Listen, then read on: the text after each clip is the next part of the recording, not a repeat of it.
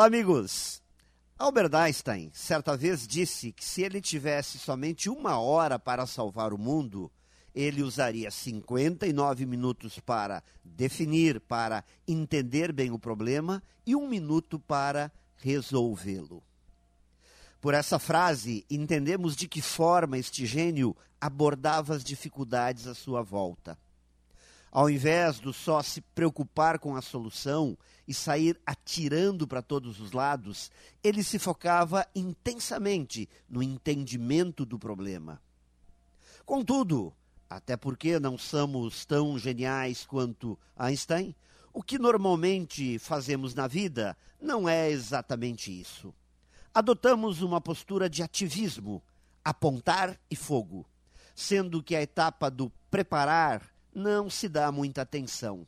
Com isso, muita munição é gasta com um número muito pequeno de acertos.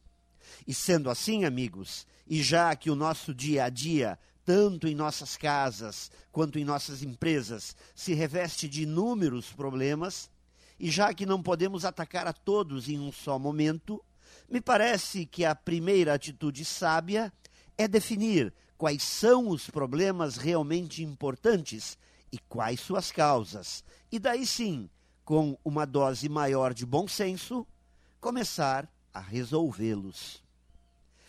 Pense nisso e saiba mais em profjair.com.br.